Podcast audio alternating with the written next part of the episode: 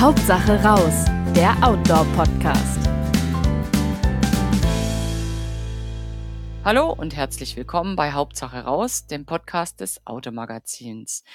Ich bin Kerstin Rodert von Outdoor und habe heute ähm, zwei Redakteure als Gesprächspartner, nämlich den Boris Gnielka, ähm, Test- und Ausrüstungsredakteur und den äh, Gunnar Hohmann, äh, Reiseredakteur bei Outdoor. Hallo ihr zwei, schön, dass ihr da seid. Hallo. Hallo. Und ähm, wir möchten uns heute äh, einem Thema widmen, ähm, das sehr viele Leute interessiert, das denke ich auch immer ähm, jetzt die letzte Zeit auch Zulauf gefunden hat, nämlich dem Thema Abenteuer-Tracking.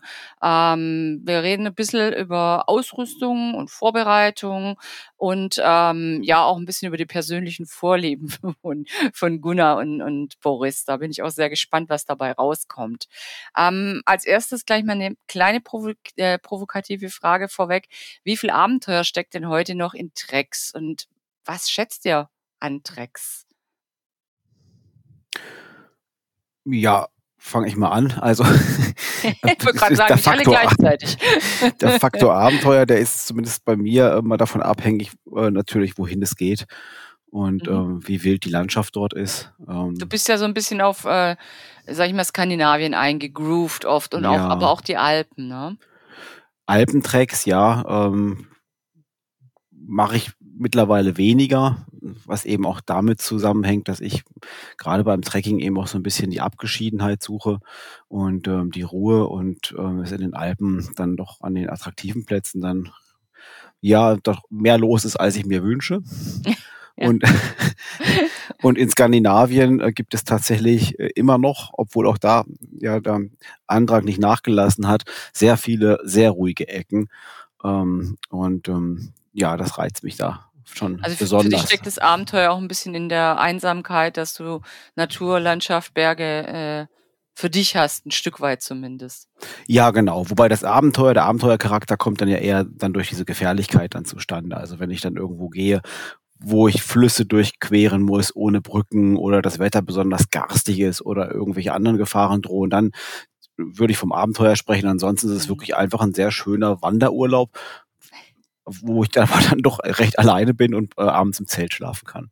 Und das ist auch das, was ich dabei suche, diese, diese Abgeschiedenheit, abends im Zelt zu liegen, rauszugucken, nur Landschaft zu sehen, ist einfach sensationell. Ja, es hängt immer von der Frage auch ab, wie viel Überraschung man erleben kann. Und wenn man sich Gegenden aussucht, in denen das Wetter eben schnell umschlagen kann, sprich äh, Skandinavien oder Schottland, dann äh, erlebt man dadurch äh, schon unter Umständen Abenteuer. Und äh, ja, wenn man hingegen, sagen wir mal, auf den Kanarischen Inseln unterwegs ist und man mit weniger Wetterschwankungen rechnen muss, dann äh, ist da weniger Unsicherheit dabei und dadurch vielleicht auch weniger Abenteuer, wobei da dann wieder solche Faktoren wie, ähm, finde ich, Wasser zum Beispiel eine Rolle spielen können oder habe ich genug Wasser eingepackt für meine Tour. Mhm.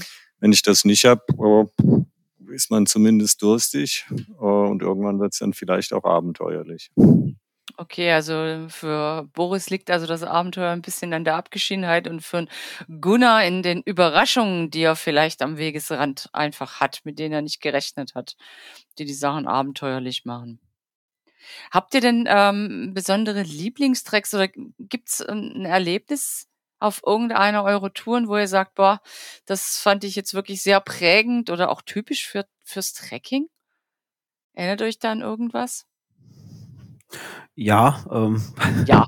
aber das liegt jetzt weniger, okay. Äh, weniger daran, dass es vielleicht eine Trekkingtour war, als vielmehr daran, dass es dann noch kein Handy gab und ähm, man also da doch etwas ähm, ausgesetzter war, wenn man halt wirklich allein unterwegs war. Es war auf einer Solotour im Sarek, die ich mal 98 gemacht habe und äh, auf der ich dann äh, mein Zelt einfach mal aufgebaut habe für einen Tag, weil ich so erschöpft war und wollte einfach mal einen Tag da nur so ohne Gepäck rumlaufen und die Gegend erkunden und bin dann in Nebel gekommen und ähm, habe dann einfach bin im ja habe dann einfach mein Zelt nicht wieder gefunden. Das war dann ziemlich blöd.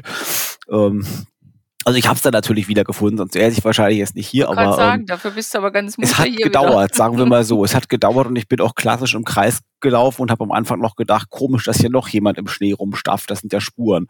Das waren aber dann meine. Also so richtig der Klassiker. Lag auch daran, dass der Kompass nicht funktionierte, weil da in dem Gebiet äh, magnetisches Gestein vorherrschte, was ich zum damaligen Zeitpunkt nicht wusste und ich diesen Kompass verflucht habe, warum der immer nie an, warum die Nadel mal in die Richtung und mal in die Richtung ausschleicht, ähm, je nachdem, wo ich hin nicht gerade gegangen bin.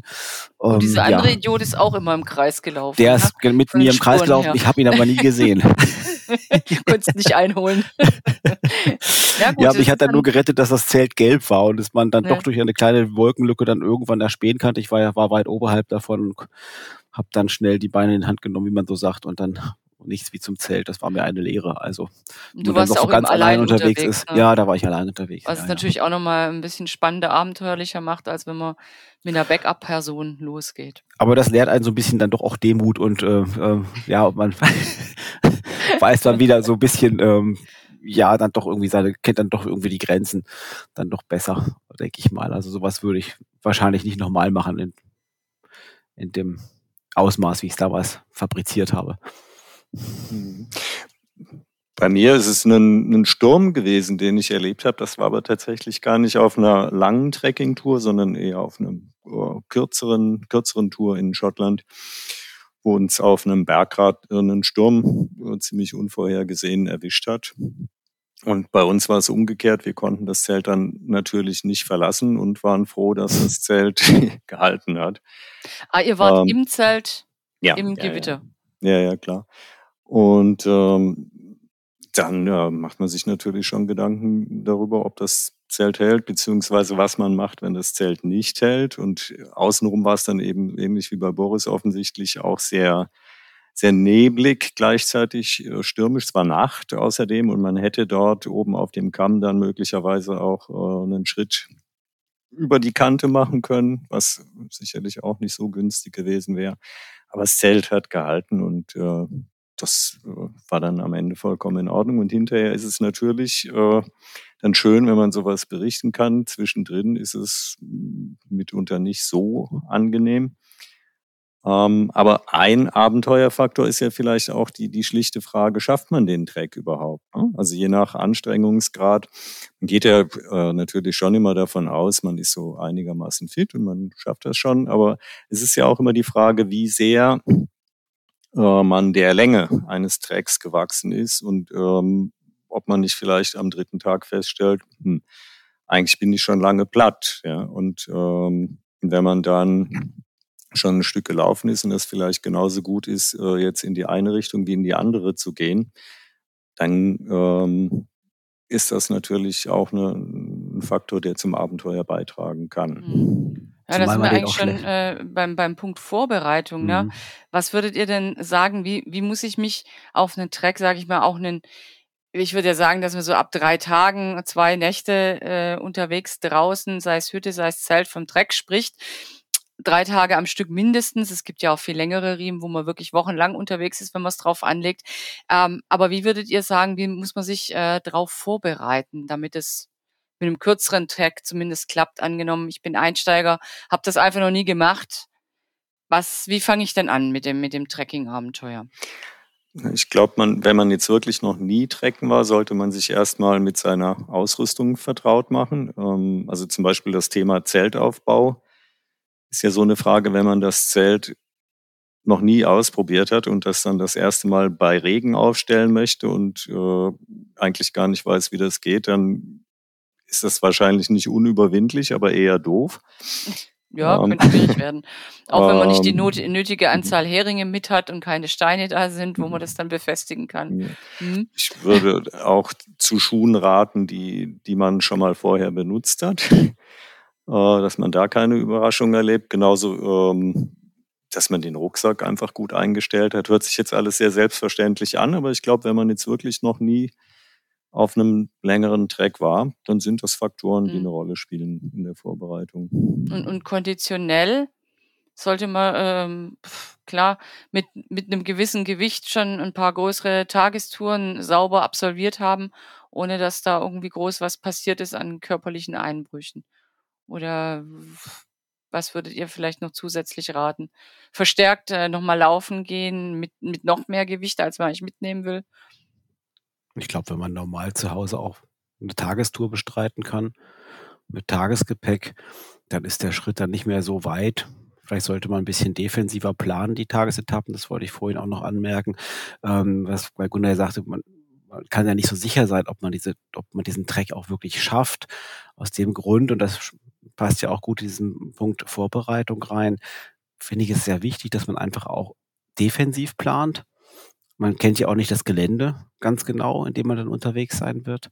Und das Wetter kann ja auch noch dazwischen kommen. Und immer auch einen Tag, mindestens einen Tag Pause einplant, also einen Reservetag einplant, den man dann zur freien Verfügung hat, falls man nach zwei Tagen merkt, boah, jetzt habe ich mich aber voll übernommen. Ich glaube, das kriege ich nicht hin. Dann kann man zum Beispiel so einen Tag wunderbar nutzen, um sich mal zu entspannen, die Knochen wieder ein bisschen ähm, ja, ähm, ruhen zu lassen und dann äh, mit neuem Schwung zu starten. Ja, und Stichwort ähm, schlechtes Wetter hatten wir jetzt ja gerade schon bei Gunnars äh, schlimmsten genau. Erlebnis auf dem Grad. Kann ja auch sein, ich brauche mal einen, einen Tag, um den Wetter auszusitzen. Ja, genau. Man, es kann ja auch mal was anderes passieren. Man verstaucht sich in Knöchel und kann nicht so schnell laufen, wie man eigentlich wollte und sonst auch in der Lage dazu ist. Hm, also so ein Pausentag sollte pro Woche würde ich einen Tag Pause einplanen in jedem Fall. Und wenn man dann nicht braucht, ist ja umso schöner. Dann kann man ja gegen Ende hin noch sagen, Mensch, hier ist es super, hier bleiben wir einfach mal zwei Nächte und keine Ahnung, lassen einfach mal die Seele baumeln oder steigen auf den nächsten Berg, der hier rumsteht, ähm, und noch die Kraft dazu hat.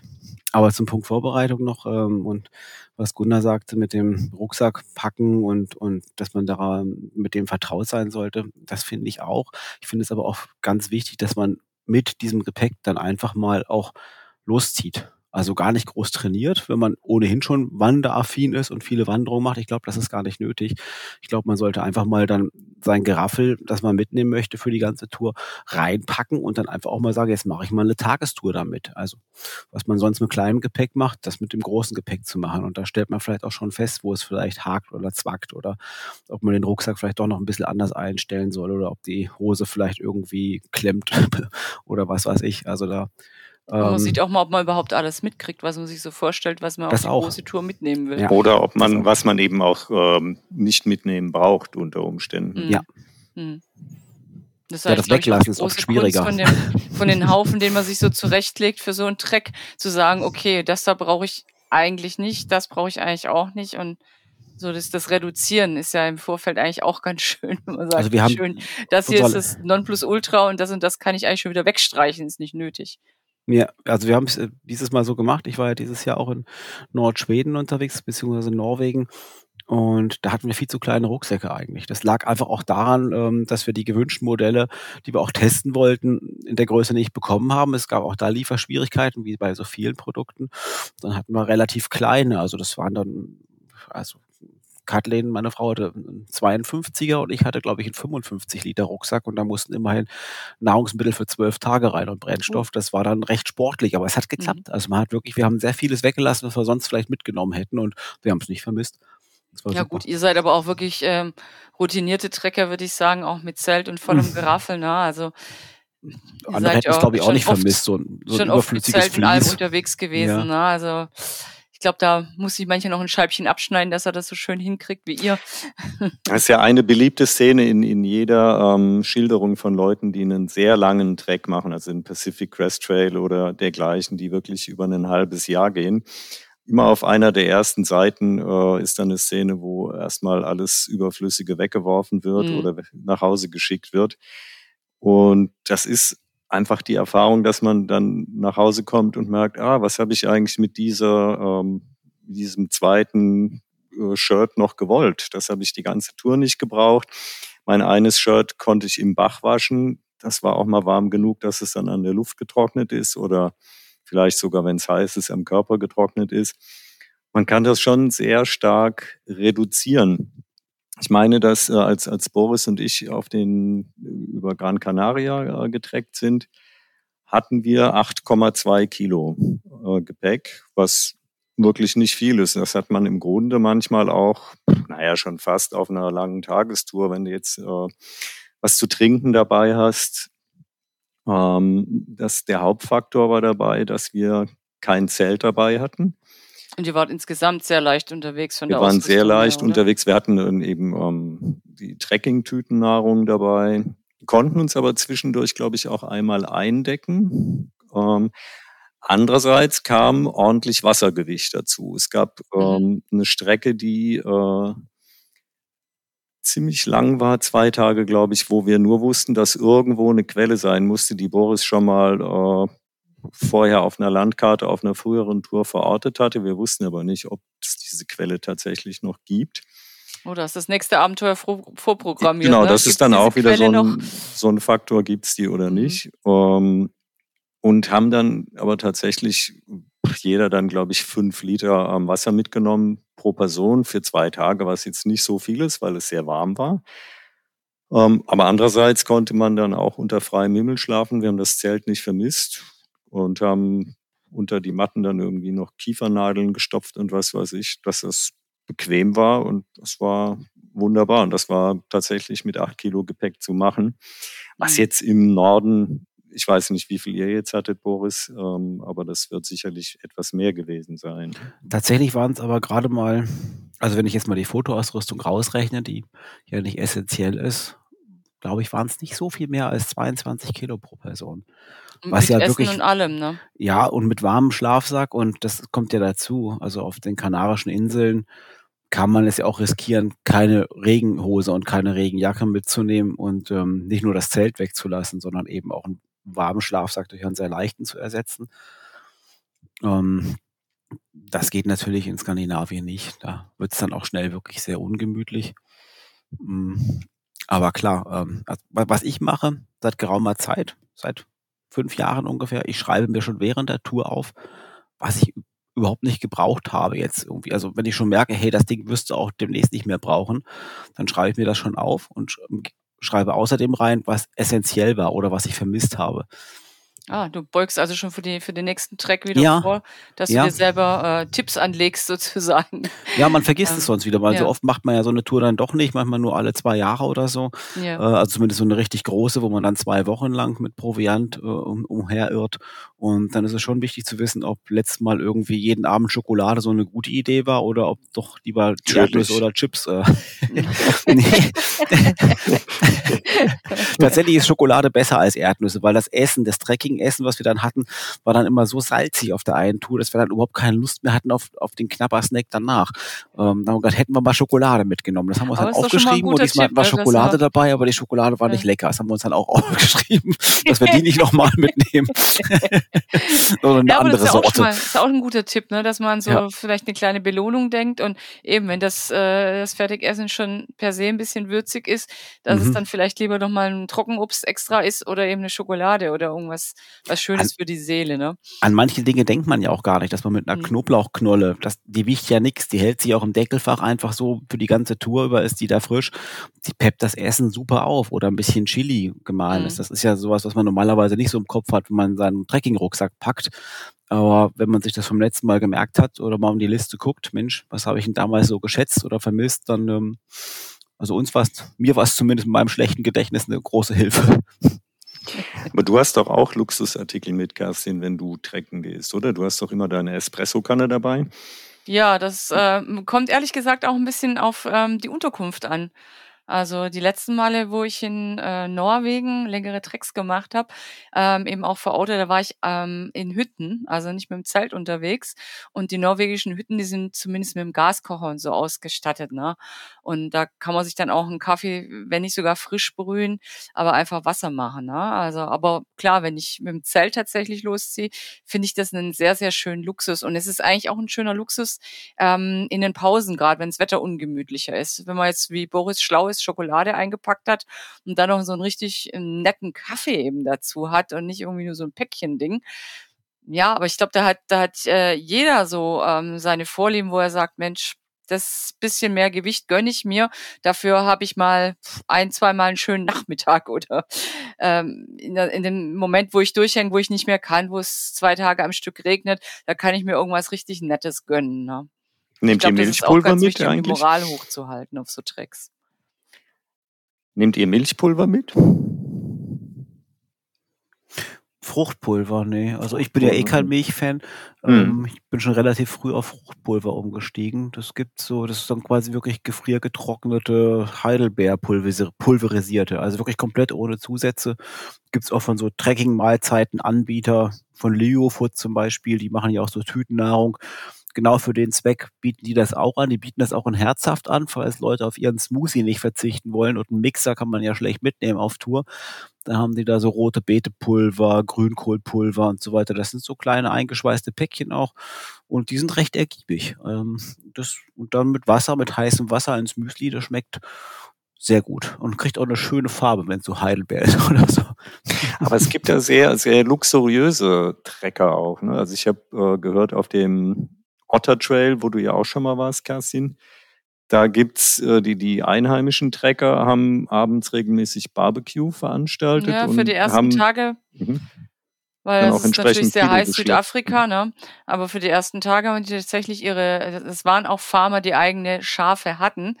Ähm, und die haben dann entsprechend ihre, ihre Lammkoteletts dabei gehabt und haben dann die ersten paar Abende echt mit Bratpfanne unterwegs gewesen, was ich nie mitschleppen würde, aber beim Trecken, da bist du froh, wenn du deinen Kram gut mitkriegst und wenn du noch Steigungen hast, brauchst du nicht nur eine Pfanne. Die hatten aber zu mehreren dann eine Pfanne, der andere hat einen Topf mit. Ich glaube, die hatten sogar Kartoffeln mit.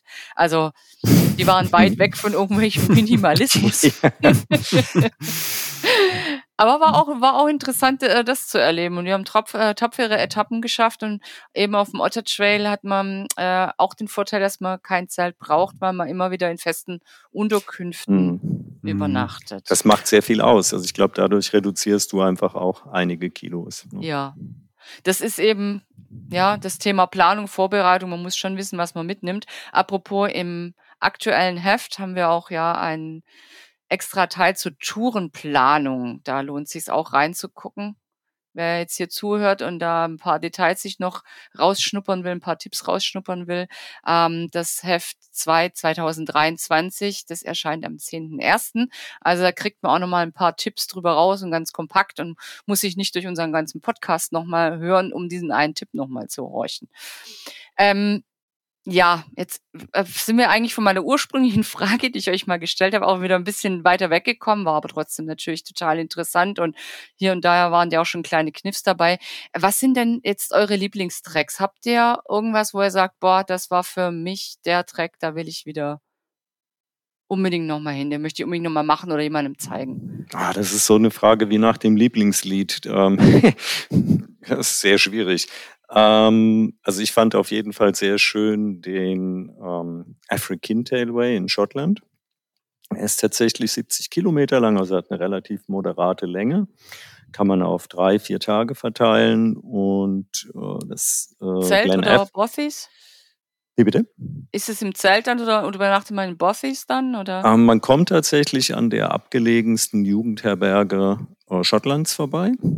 Dort kann man ganz angenehm übernachten. Gibt sogar, wenn man Glück hat, ähm, was zu essen dort oder also kannst ein paar Tüten kaufen. Ähm, wir haben eine sehr lange Etappe gemacht, haben dadurch eine Übernachtung eingespart, sind dann über 30 Kilometer gewandert und haben dadurch, dann hat man noch eine Übernachtung ähm, tatsächlich in, in boah, wie soll man das nennen?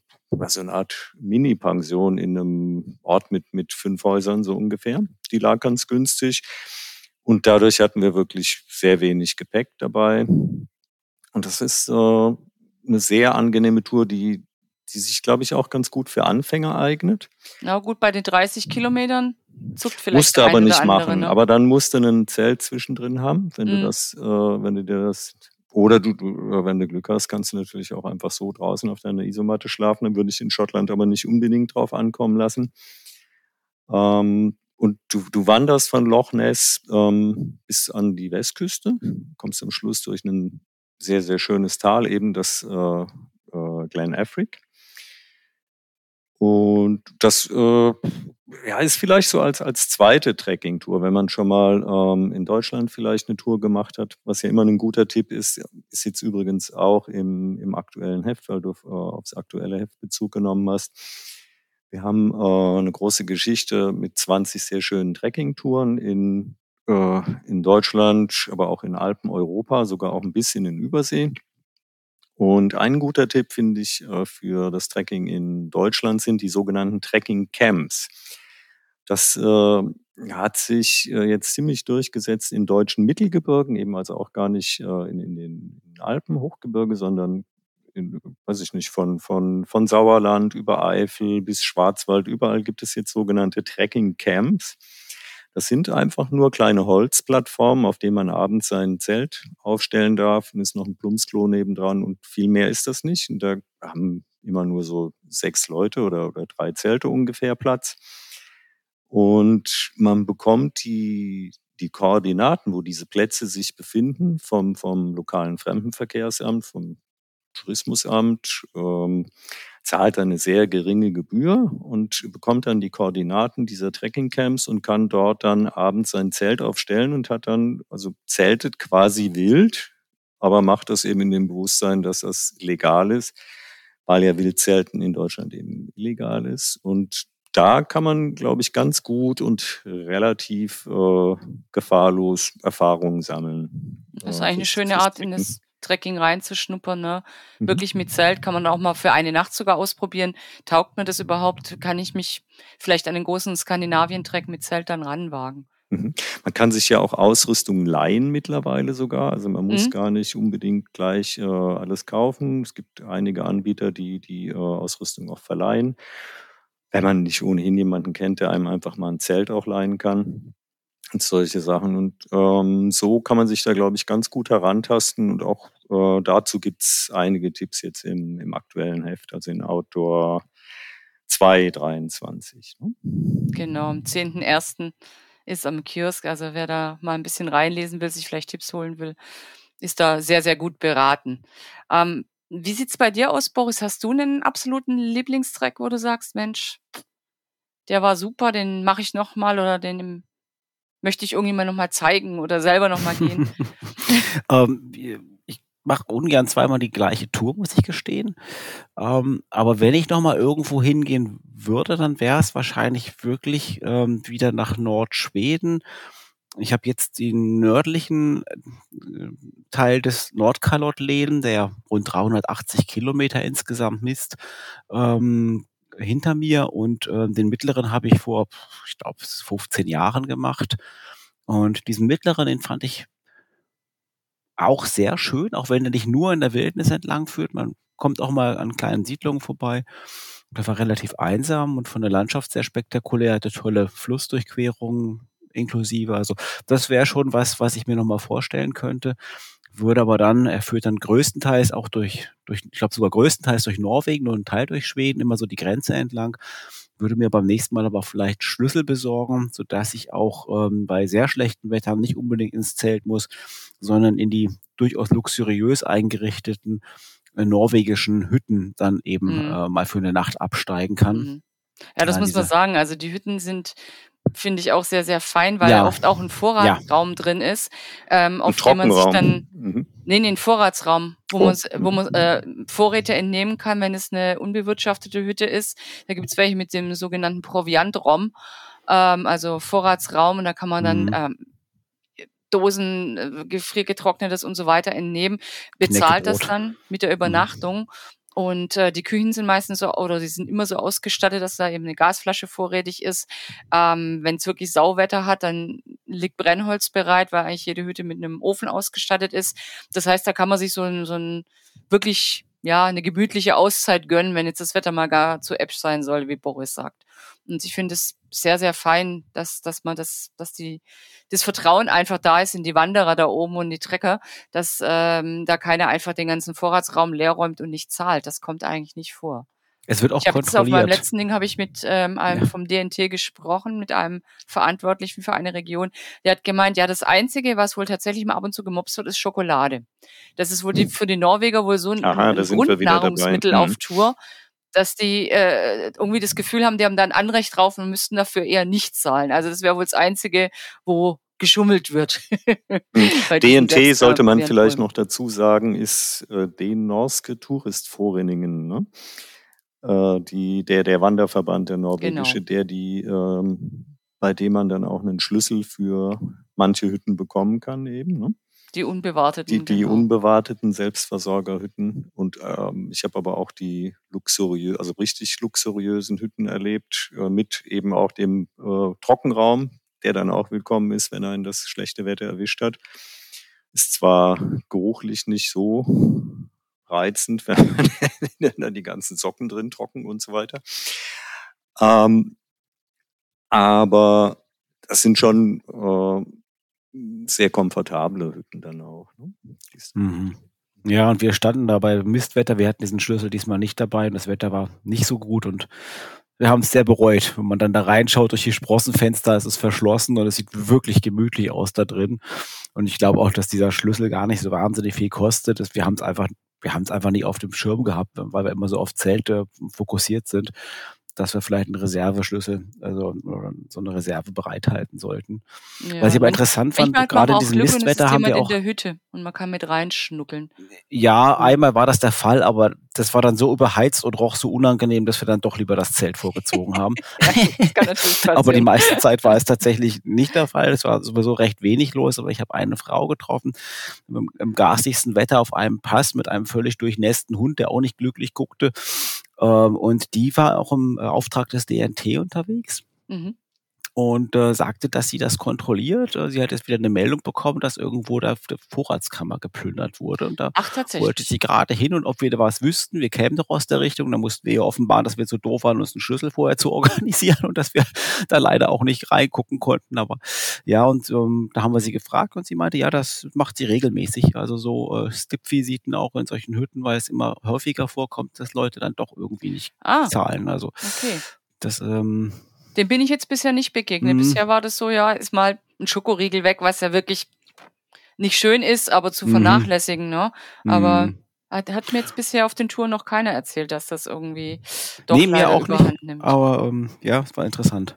Ja, dann kann man nur mhm. hoffen, dass sich das nicht durchsetzt, weil sonst ist diese schöne Einrichtung vielleicht irgendwann auch perdu.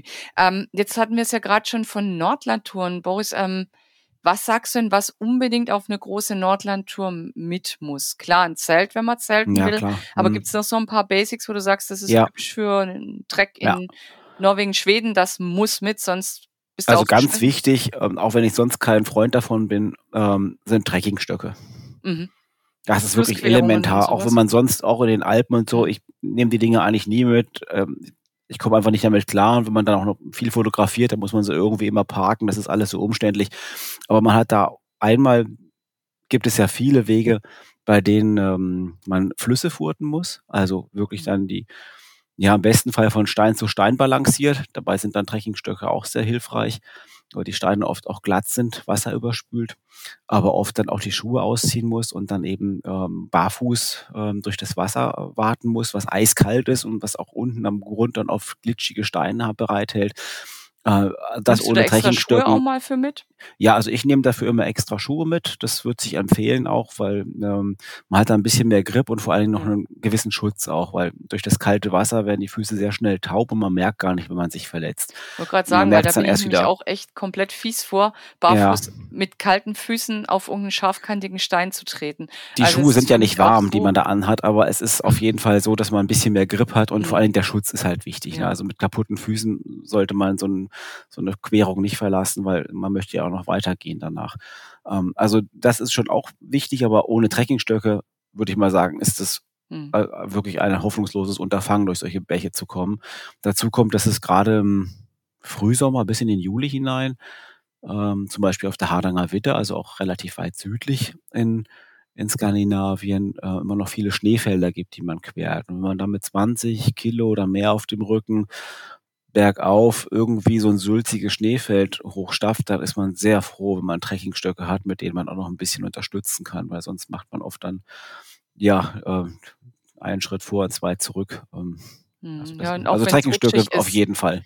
Ich denke, das wäre wirklich das Einzige, wo ich sage, das muss noch mit. Eine Chance, hm. sich zu stützen, ne? Hm. Also gerade an dem steileren Hang, steileres Schneefeld, das vielleicht überfroren ist, da ist man auch ganz froh, wenn man den, den, den Stock eben noch ein bisschen als Bremse auch einsetzen kann, um sich zu sichern, dass man eben nicht runterrutscht. Ja, ja. Also ich war schon, ich war schon mal froh, dass ich so einen Stock dabei hatte, weil es doch irgendwie Mhm. recht rutschig war. Ich gedacht, das ist eigentlich prima. Ja, ja, es hilft auf jeden unter Fall. dir Ja. schön rein und dann hast du so eine Mhm. kleine Sicherheit mehr, ne? Da, oh, Das ja, ja, ist klar, es ist be besser als nichts, ja. ja. Ja, ja, ja, natürlich. Also Mhm. Ich sehe mich da nur mit 25 Kilo im steilen Feld, nur mit so Ja. zwei Stück. Also wenn es vereist wäre, würde ich da wahrscheinlich gar nicht raufgehen. Ähm, und jetzt, ähm, ja, waren wir sehr, viel im Norden schon unterwegs, Laguna auch mit Schottland. Was würdest du denn sagen, was in die Alpen zwingend mit muss? Auf einen, da wird man ja wahrscheinlich eher einen Hüttentrack machen, von Hütte zu Hütte.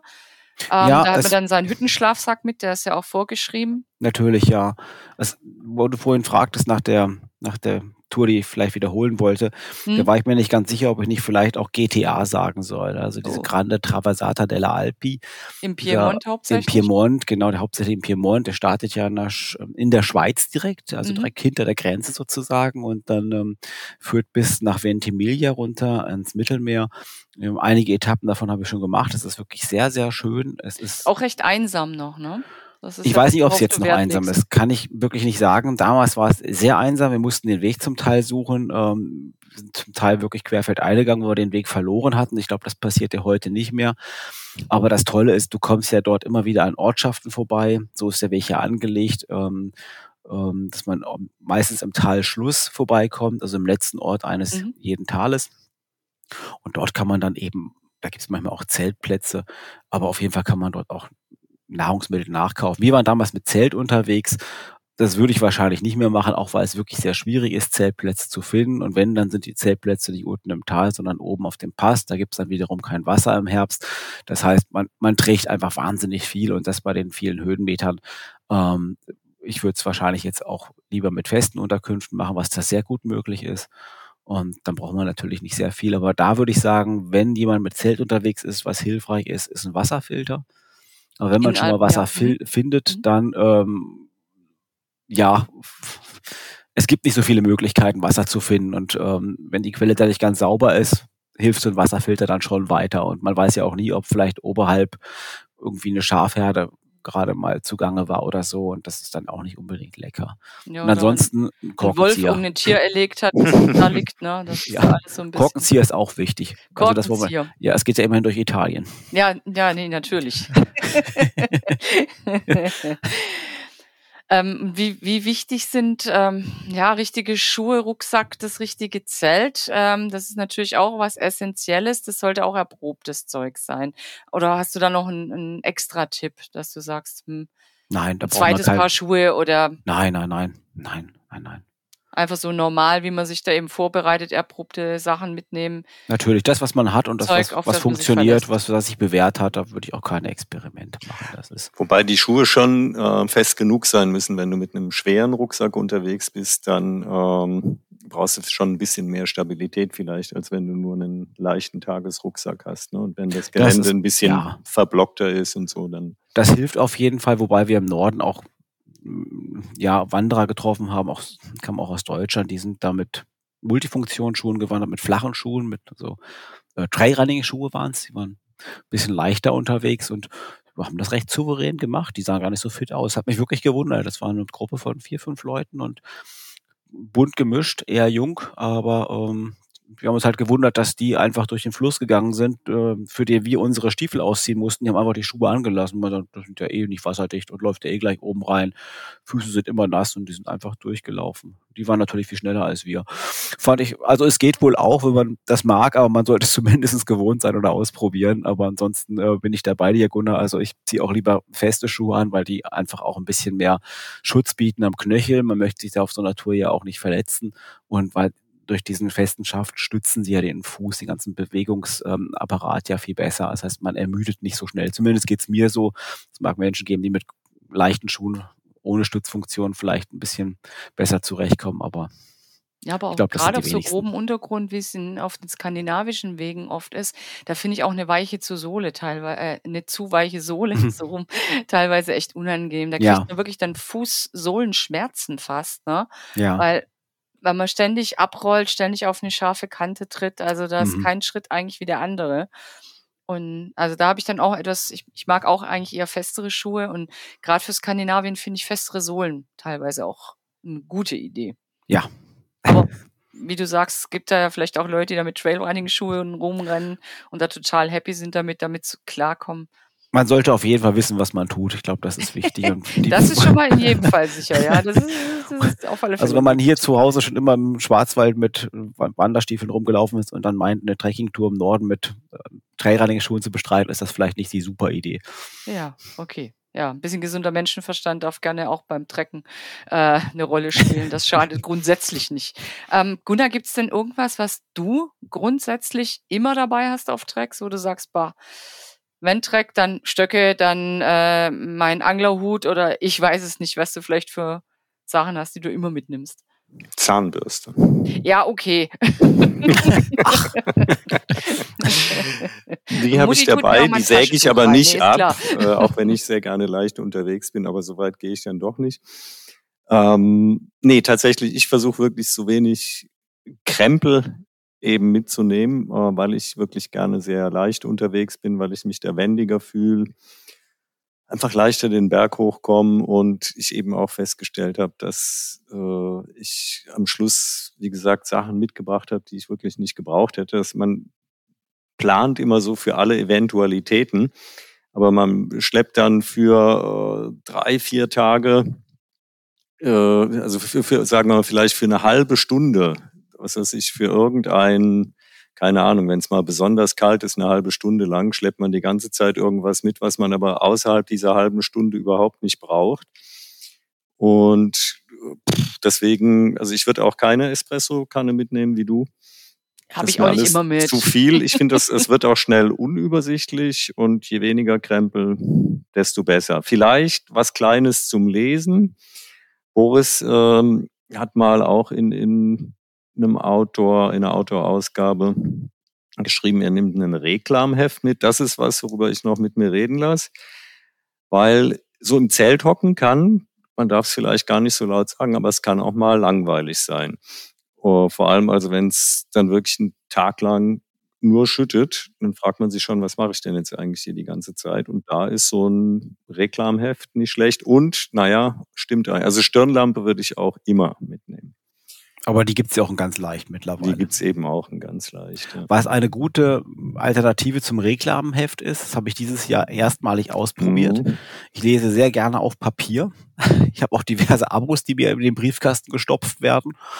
Papieren, aber ich habe mir jetzt tatsächlich einen E-Book-Reader gekauft. Ähm, mhm. Und zwar ganz speziell nur für diese Trekking-Tour, weil ich wusste, hey, es wird ja auch da relativ früh dann doch, es war ja später im Jahr, dunkel und ähm, ich lese abends gerne noch etwas und da hatte ich dann drei Bücher drauf und dieses, das war kein dolles Gerät, gibt's von allen möglichen Marken. Man bindet sich ja dann irgendwie auch immer dann gleich an den, an den Anbieter der Bücher. Ähm, es wiegt 130 Gramm und der Akku hat die ganze Zeit gehalten und man kann es mit der Powerbank auch wieder aufladen. Und 130 Gramm, das schafft eigentlich kein Taschenbuch, was irgendwie mehr als 200 Seiten hat.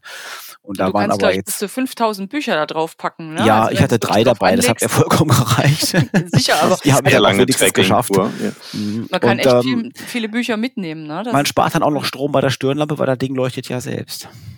Mensch, Sparfuchs. Ja. Also ähm, Gewichtsspartipp, E-Book-Reader, zumindest ja. für Leute, die gerne lesen und sonst viele schwere Bücher mitschleppen. Ich hätte ein bisschen Angst ähm, wegen Feuchtigkeit bei so einem E-Book-Reader. Das ist ja, das, aber da gibt es so Zipbeutel. kannst ja auch nass lesen. Ne? Zipbeutel. Ich also der soll sogar mhm. Spritzwasser geschützt sein oder so. Das war ein ganz einfaches Ding. Ich glaube, der hat gerade mal, der, nee, der hat noch nicht mal 100 Euro gekostet. Mhm.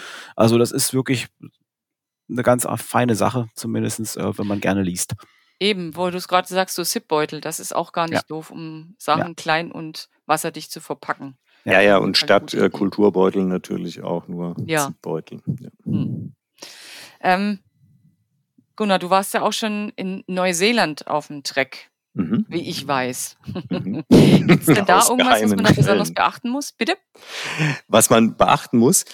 Ähm, Gibt es nee, eigentlich, also du brauchst ähm, nicht viel beachten. Speziell der, der Kepler-Track ist ähm, ja eigentlich auch ziemlich einsteigerkompatibel. Das mhm. Einzige, was du machen musst, ist, du musst die Hütten recht lange im Voraus buchen.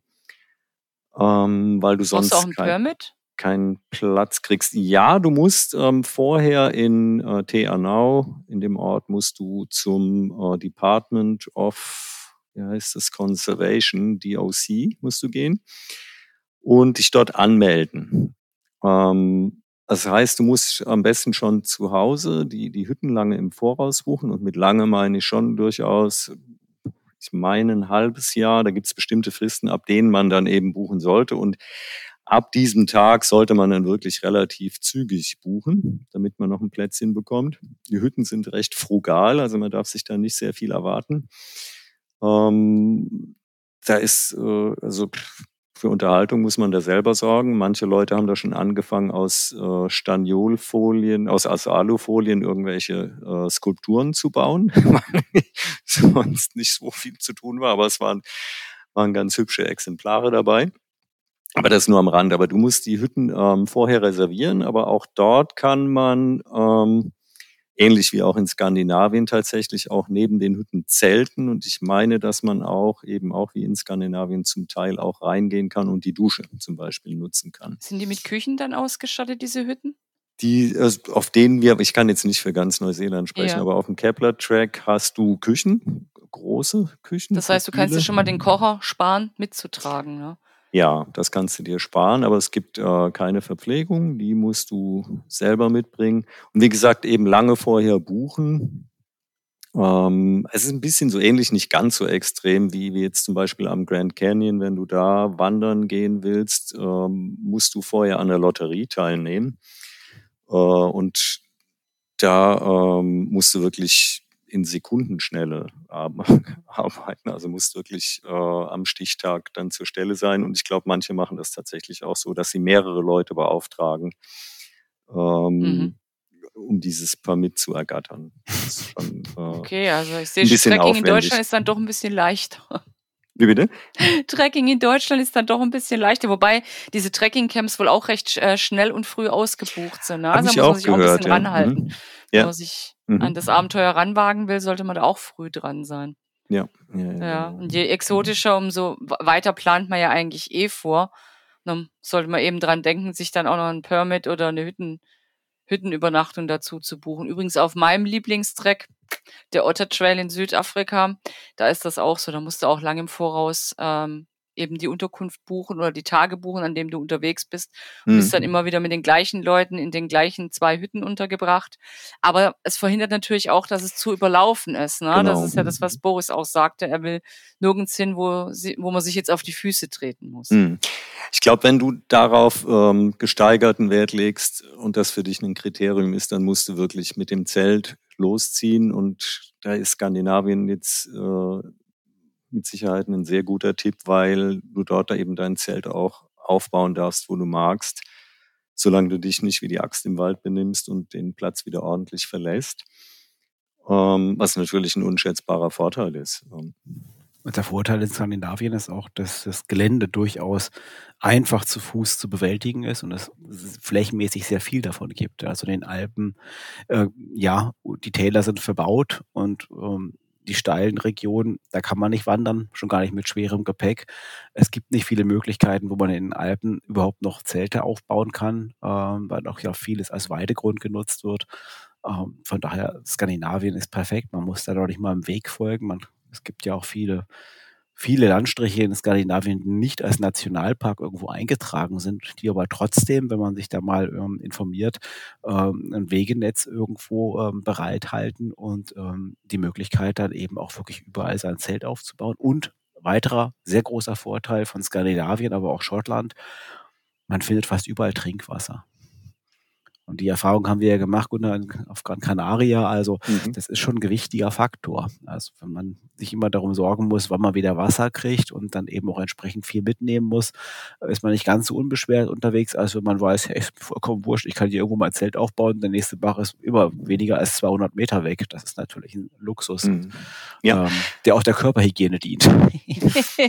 wenn es ja, auch ein bisschen frisch ist in Skandinavien, ja, dann wieder. Ja, da gewöhnt man sich ja dran. Mhm. Ja, ja, das stimmt. Ich bin jetzt äh, das letzte Mal, wo ich für Auto eben die Geschichten gemacht habe, war, waren meine zwei Mitwanderinnen auch so drauf. Wir springen jeden Abend in den Seen. Das sind wirklich kalte Seen, weil die auch durch Gletscher gespeist sind. Und da habe ich mich Mhm. etwas dem Gru Gruppenzwang ausgesetzt gefühlt und bin dann auch tapfer mit rein und war eigentlich ziemlich cool. Recht belebend, ja. Ja, nee, war wirklich in Ordnung. Also ich könnte mir das auch vorstellen, das weiterzumachen. Hm. Jetzt haben wir uns schon sehr, sehr lange über alles Mögliche unterhalten, viele Tipps ausgetauscht. Jetzt möchte ich euch auch nochmal ähm, ein bisschen persönlicher fragen. Was war denn euer erster Track und was wird der nächste Track sein? Oh, Schweigen mein, im Walde. Mein Mein erster erst- Track, das weiß ich tatsächlich noch. Das war 1996, glaube ich. Also der erste richtige Track mit, mit Zelt und mit mehreren Tagen zumindestens Und ganz alleine auch durch Skandinavien. Ähm, War das besagte Sarek-Tour? nee, nee, nee, nee, nee. Das war, ähm, das war tatsächlich auf dem Kungsläden von Mhm. Ikalurkte aus, aber das war so spät im Jahr, ähm, es war im Oktober und ich hatte überhaupt keinen Plan und damals gab es ja auch noch kein Internet und nichts und ähm, ja, es, die, die Boote, mit denen man über die Seen paddelt, die waren schon alle eingezogen, weil sie, es drohte ja zu schneien. Der Bus, den ich mir für eine gewisse Ta Etappe ausgesucht habe, den gab es nicht, da musste ich dann zu Fuß laufen an der Straße. Ähm, Alles also richtig das- gemacht, Boris. Ah, Ich habe alles richtig gemacht, genau. Ich hatte viel zu wenig Essen dabei. Ich hatte eine Jeans an, die natürlich auch immer klitschnass Au. war. Ähm, und mein Zelt war auch nicht ganz dicht. Also es war echt super.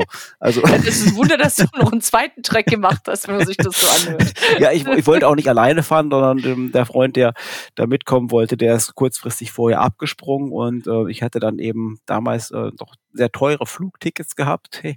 Und dann habe ich gesagt, nee, das fährst du jetzt allein hin und machst das einfach. Und ja, vielleicht hat er schon irgendwie, vielleicht war mein Freund schlauer und hat er schon irgendwie geahnt, dass das ganz schön in die Hose gehen kann, da im Oktober hinzugehen. Es war auch sehr, sehr kalt. Aber es hat dich nicht davon abgehalten, immer wieder nach Skandinavien zu Nein, reisen. Das nein, die Landschaft schön. war super und ich war da, ich muss jetzt grob, ich glaube, es waren zehn Tage, es sollten mehr werden, aber ich habe da ein bisschen abgekürzt. Ich war zehn Tage unterwegs. Ich kann mich noch genau daran erinnern, dass ich genau zwei Leute getroffen habe. Also es war, Also dein ähm, Ding. äh, war voll super, ja. Hm, ja, mein erster Track äh, war tatsächlich in den USA. Das hatte ich überhaupt nicht geplant. Ich bin da durchs Land getrennt, habe dann aber jemanden kennengelernt und die hat gesagt, lass uns doch mal in die Pecos Wilderness, heißt das in Neumexiko, äh, wandern. Mir war gar nicht bewusst, dass ich da dann schon trecken gehe, aber es hat sich einfach so ergeben. Es waren vier, fünf Tage, glaube ich, die wir da rumgewandert sind. Und das war äh, schon ein, ein ganz neues Gefühl eigentlich, äh, weil ich vorher eben nie in den USA war und auch noch nie so in dem Bewusstsein gewandert bin, dass dort jetzt hier irgendwo tatsächlich ein Puma oder sogar ein Bär sein könnte. Äh, Den weder noch haben wir gesehen. Aber das war eigentlich meine erste Trekking-Tour. Ja, aber so spontan hast du dann überhaupt ein Zelt mitgehabt oder richtige Ich Schuhe hatte einen, dafür? ja, ich hatte einen Zelt, das, also ich war auf dieser besagten äh, per Anhalter-Tour durch die USA mit einem sehr, sehr kleinen Budget unterwegs gewesen, aber ich hatte mir bei einem Pfandleiher für 27 Dollar ein sehr billiges Zelt gekauft und äh, Neumexiko liegt zum Glück sehr weit im Süden. Aber man kommt dort auch sehr, also wir waren tatsächlich, glaube ich, schon so auf 2500 Oh, Meter mhm. Höhe ungefähr unterwegs. Aber das Wetter war einfach sehr gut und du hättest im Prinzip sogar ohne Zelt schlafen können. Oh, Also Glück es gehabt, aber. War gut. Ja, also die Ausrüstung war da nicht so ähm, ausgereift, aber es hat der Sache überhaupt keinen Abbruch in Ich dem wollte Fall gerade sagen, auch du bist dabei geblieben und bist dem Wandern und Trecken irgendwie treu geblieben, ne? Ja. Und nächster Track, oh, da gibt's so viele. Ähm, es ist, wenn man bei Outdoor arbeitet, kommen einem ja praktisch jeden Tag Tracks quer. Und allein schon in, in unserem, im nächsten Heft, was da an, an Tracking-Tipps drin ist, da würden mich mindestens schon drei davon ansprechen. Aber Ah, das ist doch Ähm. schön, wenn man ähm, Tracks vorstellt, wo, auf die man auch selber noch richtig Lust hat, ne? Nach, Ja, ja, ja, schön, aber auch schlimm, weil, weil man ja ähm, eben nicht das ganze Jahr unterwegs sein kann, leider. Mhm. das ist wohl wahr. Trotzdem, was äh, wird dein nächster Track sein? Hast du schon was Konkretes vor? Was, so. Hm. Ähm, Was meinst du Boris? Oder? Ja, ich meinte jetzt erstmal dich, aber also, ich möchte es auch von Boris oh. wissen, klar. Also ich, ähm, ich äh, habe hab ja in letzter Zeit ähm, auch das Trekking, wenn man das so nennen will, per Kanu entdeckt, äh, mhm. wo man sich überhaupt nicht um, um irgendwelche Gewichtsfragen groß scheren muss, weil das Wasser nämlich alles trägt. Wäre auch ähm, was für ähm, dich, Boris. Stichwort Korkenzieher ja. und italienische Weine, was? Also darauf habe ich auf jeden Fall wieder Lust. Wo genau habe ich mir noch keine Gedanken gemacht. Und mhm. ansonsten würde ich tatsächlich auch gerne mal wieder nach Skandinavien gehen, wo ich schon im Rondane Nationalpark mal war, auf, auf Hüttentreck, was mir sehr gut gefallen hat. Aber tatsächlich wäre jetzt auch mal langsam der Padjelanta Trek in, in Lappland auf dem Plan. Ja, na gut, mhm. vielleicht ergibt das sogar eine schöne Geschichte für Outdoor. Das wäre natürlich ganz fein, wenn man deine nächsten Abenteuer dann auch nochmal nachlesen kann. Und bei dir, Boris? Ich würde wahrscheinlich eher in den Süden gehen. Ähm, es steht noch nicht fest, ob es äh, noch ein Teilbereich des GTA oder der GTA ist, die, den ich noch nicht kenne. Da gibt es schon noch ein paar Lücken, ähm, die jeweils so zwei Wochen füllen würden. Ähm, oder ähm, was mich auch reizt, sind die, sind die Abruzzen. Mhm. Ähm, aber dann ja, ist das noch in der Planung. Aber auf jeden Fall Italien, weil ja, Skandinavien bedingt, ja, auch das Essen und ähm, das bedingt halt in Skandinavien immer, dass man dieses Tütenessen äh, ja. zu sich nimmt, was auch vollkommen in Ordnung ist und was da oben dann unter den Umständen auch wirklich richtig gut schmecken kann. Da hat sich ja auch viel getan, wenn man ja. mal zurückdenkt. Ja, ähm, also mittlerweile gibt es da wirklich auch richtig leckere Sachen. Aber nee, da gibt es Sachen, die sind, die kann man wirklich gut essen. Und die kann man wirklich wenn man Hunger essen, hat, dann genau. schmeckt es klar nochmal doppelt so gut, aber das ist wirklich nicht so, dass man da fies sein muss vor, das stimmt. Genau, weil in Skandinavien, da habe ich jetzt schon relativ viel, glaube ich, ähm, gesehen. Bei, beileibe nicht alles, aber ähm, ja, ich glaube, Italien sind die Lücken noch größer. Und ja gut, es ist gerade von Süden Deutschlands aus etwas näher. Mit, wer weiß. Ne? Schauen wir mal, ja. Ja, tauscht ihr zwei, da geht Gunnar so richtig in Norden. Mhm. Abrupten ähm, komme ich aber auch mit. Wird mich auch interessieren. Ja. Ja, gut, dann komme ich auch mit. Dann gehen Und, wir da alle. Äh, dann, dann gehen wir doch alle zusammen. dann gehen Oder wir so, da alle. Ja. Jetzt müssen wir nur noch den Urlaubseintrag zusammen ja, genau. einreichen. wir machen einfach mal zwei Monate dicht und dann gehen wir da alle. Richtig, das klappt bestimmt super. Sehr guter Plan. Welchen Track würdet ihr denn sonst ähm, noch Einsteigern empfehlen? Das habt ihr den Leuten so ein bisschen den Mund wässrig gemacht, hoffe ich zumindest. Ich denke, das hat ganz gut funktioniert. Jetzt haben vielleicht auch ähm, Leute, die damit noch nichts am Hut hatten, gesagt haben, oh, nee, Tageswanderung ist super, aber ich mag abends daheim sein oder im Hotel. Was würdet ihr denen empfehlen? Der Gunnar hat ja schon die Trekking-Camps angesprochen, einfach um mal in das Trekkingwesen ja. reinzuschnuppern. Finde ich eine sehr, sehr schöne Idee dafür. Mhm. Gibt es äh, vielleicht auch einen Weg, wo ihr sagt, boah, klar, der ist total einsteigerkompatibel. Kannst du auch aussteigen, ist kein Problem, abbrechen, wenn du merkst, das ist nichts. Was du meinst in Deutschland? Äh, wo auch immer. Wo auch immer. Also hier ganz in der Nähe äh, wäre die Schwäbische Alb zum Beispiel. Da gibt es den, den Albtraufweg. Der ist 350 Kilometer lang. Da bist du ja auch schon Teile von gegangen, Gunnar. Den bin ich äh, komplett gegangen, aber eben nicht am Stück, sondern äh, so in der Corona-Zeit als ähm, immer mal wieder. Mhm. Das kann man natürlich auch schön am Stück wandern, da kann man jederzeit äh, aussteigen auch äh, oder kann sich Teilstücke vornehmen. Aber es gibt überall in, in deutschen Mittelgebirgen Fernwanderwege auch, die äh, also das fängt äh, vom Teutoburger Wald bis, äh, bis ins Allgäu gibt's überall Fernwanderwege. Ähm, ich würde mir vielleicht jetzt nicht gleich einen äh, 14-Tage-Riemen vornehmen, sondern vielleicht mal einfach drei, vier Tage am Stück gehen, einfach mal gucken, wie sich das so anfühlt. Äh, und wie Boris eben auch sagt, dann tatsächlich auch mal das ganze Gepäck mitnehmen. Mhm. Ähm, und wenn man aber vorhat, einen Zelttrek zu machen, dann würde ich wirklich zu diesen Trekkingcamps raten, weil man da ja sozusagen schon die reale Situation hat. Manchmal ähm, sogar ein Lagerfeuer oder eine Feuerschale, ne? Das ja. ist dann ja auch nochmal diese, diese Zelt- und Lagerfeuerromantik, die man da mitkauft sozusagen. Genau, und, und aber auch das un, nicht so romantische Gewicht dann eben auch auf dem Rücken hat. ja. Und äh, um das mal auszuprobieren mhm. und wenn das gut funktioniert, dann kann man ja dann auch mal äh, woanders hin, in, in, ein bisschen weiter mhm. weg, ne? wenn man das Würde ich auch sagen. Also mhm. Ähm, ich habe den Forststeig gemacht, das ist ja so ein Trekkingcamp. Das Stimmt. war noch kurz der vor der Schweiz, Pandemie, ne? genau. Das war, genau, das war 2019. Der ist auch nicht so lang. Also mhm. man kann den sehr gut in, ähm, oh, jetzt habe ich Sechs bis acht Tage, 100 ja, genau, Kilometer, steht nämlich auch im neuen Heft. Ah, siehst du. Gut, muss ich gleich ja, nochmal nachlesen. Ich glaube, wir waren auch sechs Tage unterwegs, fünf Nächte. Also da hält sich auch der Aufwand mit dem Gepäck ähm, ziemlich in Grenzen und der ist so angelegt, dass man nicht so viel in Ortschaften vorbeikommt. Aber da ja auch selbst da in tiefen Sachsen es immer noch relativ dicht besiedelt ist. Also man muss keine großen Umwege laufen, wenn man mal Lust auf etwas hat, was man jetzt vergessen hat einzupacken. Mhm. Ähm, und das ist wirklich ein sehr schöner Weg, aber ich glaube auch, dass der sehr beliebt ist. Also auch da gilt, äh, frühzeitig anmelden. Muss und, man da auch ähm, äh, reservieren seine Übernachtungsplätze? Äh, kommen ja, in so Bauden ja. oder Hütten unter, ne? Es ist, es gibt den, es gibt Zeltplätze, die man mhm. nutzen kann. Das sind auch wirklich schöne Zeltplätze, die, die nicht auf irgendwelchen Plattformen, ähm, äh, also wo es keine Plattform Plattform gibt für die Zelte, wo man das wirklich ganz normal auf der Wiese aufbauen kann. Ähm, es gibt aber auch Hütten. Ähm, mhm. Manchmal hat man die Wahl, ob man die Hütte nimmt oder das Zelt. Manchmal geht nur eins von beiden. Ähm, das kann man aber alles auf der Karte sehen. Es gibt auch verschiedene Varianten und Abstecher, aber natürlich kann man auch die Tour selbst gestalten und vielleicht irgendwo abkürzen. Es bietet sich da an manchen Stellen sogar an.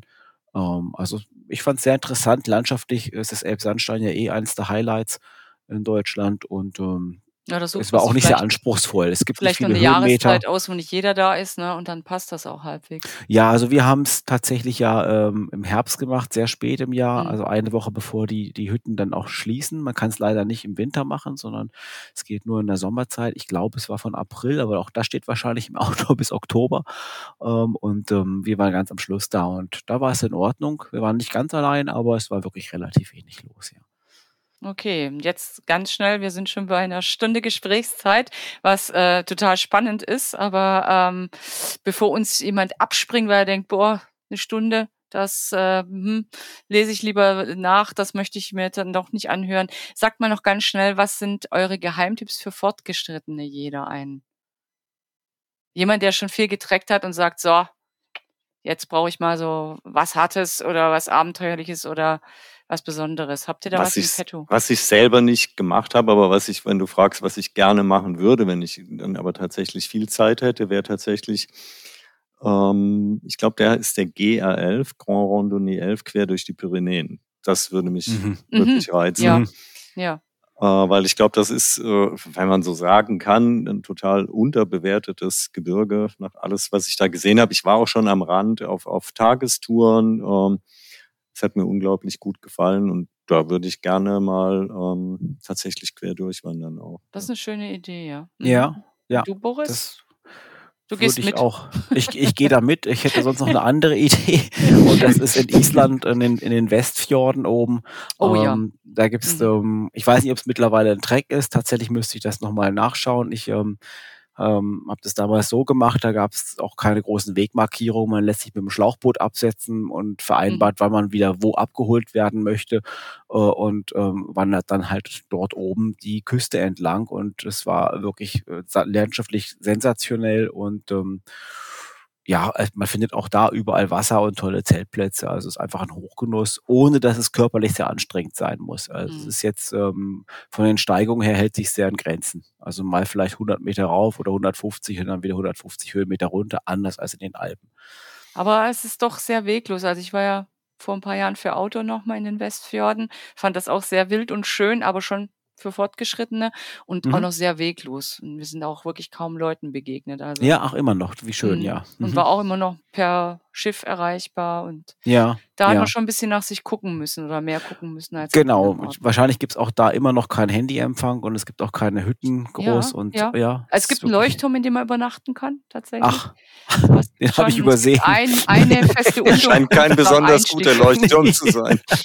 so, am Einstieg zu dem ganzen Wesen gibt es auch eine festere Unterkunft, aber der Rest ist noch herrlich wild da oben. ja, ja, und landschaftlich ein Traum. Wunderbar. Das mhm. stimmt. Noch viele Viecher, Polarfüchse und so.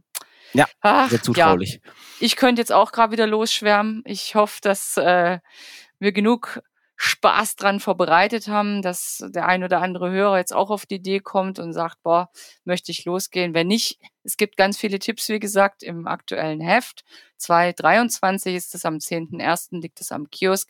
Da sind auch nochmal Tipps zur Ausrüstung drin, da ist was zur Tourenplanung drin. Also wenn man sich jetzt so im schubbeligen Winter Gerade schneit's noch draußen, wenn man sich da überlegt war, wo könnte ich denn mal hingehen über den Sommer, überhaupt Jahresplanung.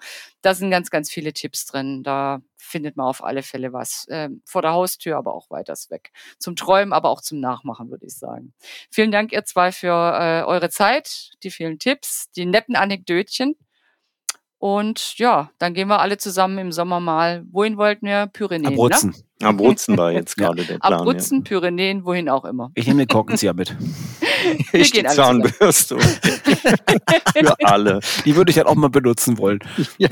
ja. Alles klar. Okay, vielen Dank und ich denke, wir hören uns demnächst mal wieder hier auf, auf diesem Sender sozusagen. Ja. Dankeschön. Danke dir. Bis dann. Bis dann. Wenn euch unser Podcast gefällt und ihr keine Episode mehr verpassen möchtet, dann abonniert uns doch gerne gleich hier oder auch unseren Newsletter auf auto-magazin.com. Natürlich findet ihr uns auch gedruckt am Kiosk oder per Abo in eurem Briefkasten und klar auch auf Facebook und Instagram. Bis bald hier oder in den Pyrenäen oder sonst wo draußen auf Tour. Tschüss. Hauptsache raus, der Outdoor-Podcast.